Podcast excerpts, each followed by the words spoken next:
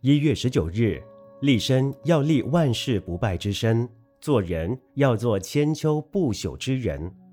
世间上促成一个人进步的力量很多，企图心是一个很重要的力量来源。因为有企图心，希圣希贤，所以要立志发愿；因为有企图心，为国为民，所以要发愤图强。有企图心，才能完成人生的目的。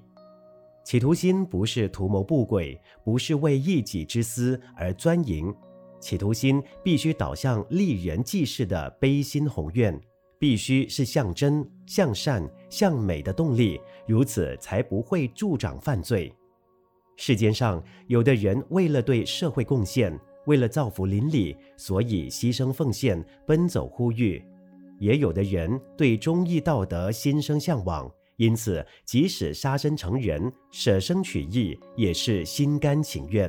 反之，有了不良的企图心，就会引发不好的结果，例如贪赃枉法、贪污舞弊、奸巧拐骗、行使诈术、吹牛拍马、贪得无厌、损人利己、不择手段等偷机取巧的侥幸心理。因此，企图心的善恶在君子与小人之间立刻显现；企图心的好坏在中间之前立即分辨。企图心的大小在圣凡之中立即分明。企图心不是凭空等待，有了企图心，想要成就大事，就应该起而企划谋划，进而付之行动，如此才能实现愿望。文思修，有企图心，才能完成人生的目的。